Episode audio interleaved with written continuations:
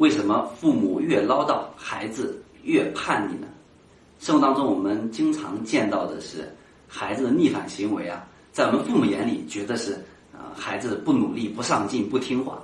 但是，我们站在孩子角度听孩子来去说的时候，我们发现是什么呢？是因为父母怎么样太唠叨。那为什么父母越唠叨，孩子越叛逆呢？首先，第一个就是。当我们父母在唠叨的时候啊，在说话的时候，什么是唠叨？就当你的说话没有节制啊，不抓重点的时候，对吧？那我们说就就怎么样？就是称之为唠叨。举个例子啊，在呃，在我七年前，在我孩子在山西山西的鹿城市的时候，当时我在做健康教育的时候，呃，一个妈妈给我打电话啊，说曹老师给你汇报一下我学习的进步。我说什么进步？他说这次孩子考试呢有些退步。然后呢，我通过跟您的学习呀，哎，我没有去怎么样，没有去像以前一样去责骂他，去批评他。哎，我一听我说很好，那你怎么做的？他说我就跟孩子去聊天谈心，说哎，这次你考试对吧？考的这个这个情况怎么总结一下啊？怎么调整？等等等等等。哎，我说挺好啊。哎，然后我就问他，我说呃，这个这个这个，那你昨天你们聊了多久？然后这个妈妈还非常引以为豪说，哎呀，昨天我们谈心谈了非常谈的时间非常长。我说那是多久？他说从孩子对吧？这个这个这个这个下午放学回去就七八点钟啊，聊到了十一点多。我当时听完，我心里面咯噔一下啊。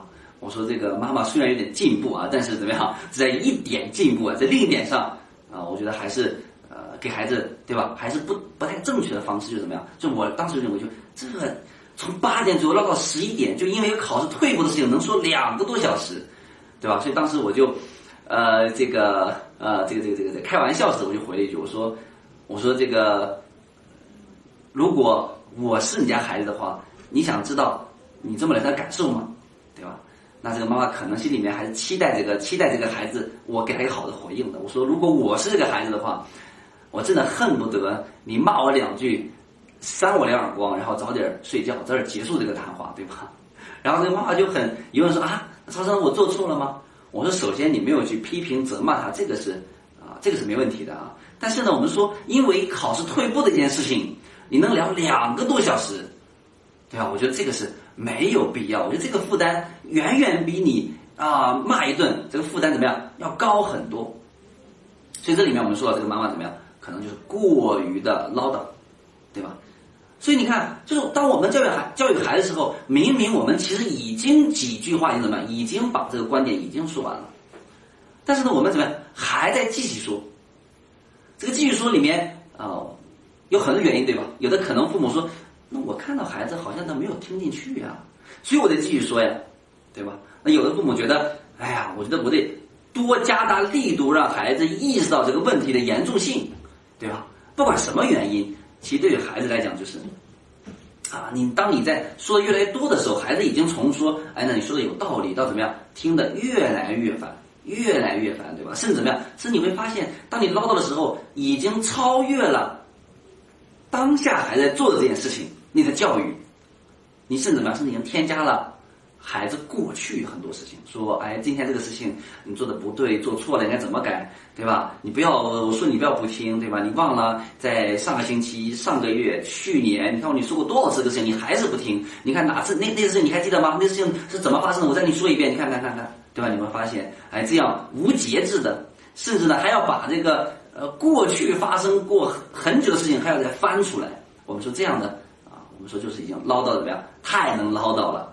那我可想而知，就像我们夫妻之间，这个吵架也是一样。我经常在讲亲密关系里面，我说夫妻吵架一般三句话以后，基本上跟最初那个事情已经没有什么关系了。三句话以后，基本都跟着什么？跟着情绪走了。跟情绪什么的？就当你情绪不好的时候，你会发现吵架怎么样？翻旧账，对吧？啊，翻完一周的，翻一个月的，翻一个月的，翻半年的，翻半年，翻一年、两年、三年的。所以你请问，那你翻那么多旧账？跟对方去说，那对方真的听起来会真的，哎呀，确实是我不对，确实是我错了，哎呀，真的是想起我做了做做错这么多事情，这么多年都屡教不改，我真的好后悔，好内疚，会这个样子吗？啊，我相信现实当中一定怎么样，会让对方更加的烦躁，更加容易跟你这样发生冲突，对吧？所以我们说啊，这个这个无节制的去唠叨去教育孩子，会让孩子怎么样？很非常的不耐烦啊，会怎么样？非常的会容易叛逆。第二个，我们说唠叨怎么样？唠叨是呃容易把自己的观点强加给孩子，对吧？但是当你跟孩子去说一件事情的时候，你会发现啊，我们总要我们总喜欢怎么样？总喜欢去有有一个心态，就是我吃过的盐比你吃过的米还多，对吗？所以你总希望通过一件事情叫以小见大，对吧？我们说写作文当中有一个说法叫以小见大，我们父母教孩子也是一样，总想以小见大教育孩子。对吧？通过一件小事要怎么样？要给他很多的观点，啊，所以呢，这个背后其实也是我们父母很多父母焦虑的一个外在表现，就是什么？就是你怎么样？你灾难化的一些事情，一件小事情你要把它放大，你在用灾难化的思维再去，你认为希望孩子提前引起注意、引起重视，但我想说，这是我们的一厢情愿。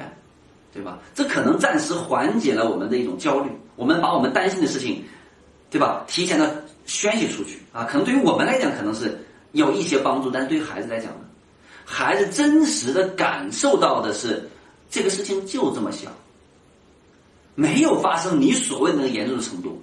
对于未来，孩子孩子觉得不可能啊，我没有想往那个方向去发发展的，对吧？所以对孩子来讲，他其实没有任何的意义。啊反而我们说啊，我们孩子觉得我自己就是不小心犯了一个错误，对吧？啊，你你要把我说的怎么样？说的这么严重，都已经怎么样？说我怎么样？一件小错误都已经变成了我以后快以后怎么样？以后没有前途了，没有光明了，对吧？啊，我这个甚至我的我的道德水平都被质疑了。那请问这怎么能让孩子不去逆反呢？再加上我们说啊，我们说父母吃过的盐比孩子吃过的米多。那请问我们吃的盐，它怎么就比孩子吃的米多呢？原因什么？原因是我们怎么样？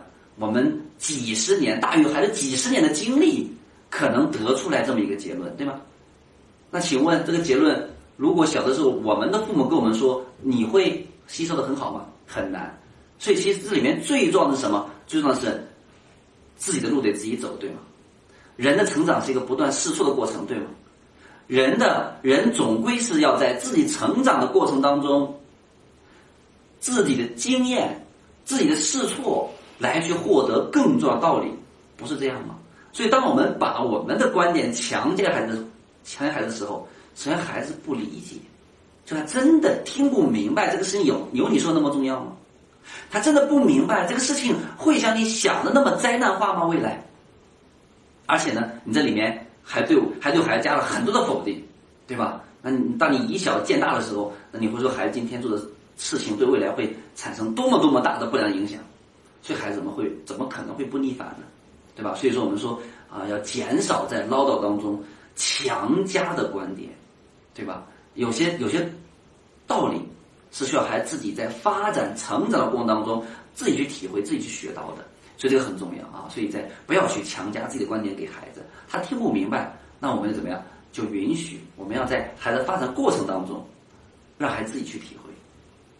第三啊，就分享一个啊，这个心理学的一个效应，我们说叫超限效应。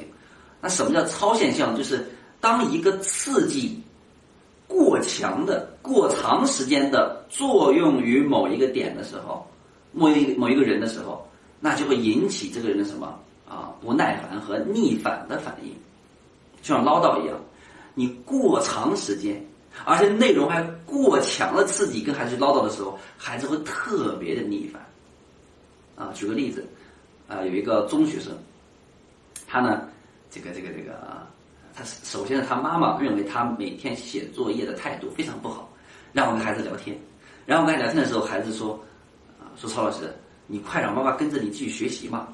说你看去年，呃，有段时间经常学习，变化特别好，但今年呢，我看着就不怎么学习了，所以退步了。我说怎么一个退步法？我说跟你这个写作有关系吗？他有啊。他比如说我回到家，我自己安排了我写作业的时间，我都已经开始写了。我妈妈就是要过来说，你赶紧写啊，好好写啊，啊，不要不要不要不要不要走神啊，不要写作业去干别的东西啊，啊，就非要过来要去说这么几句话。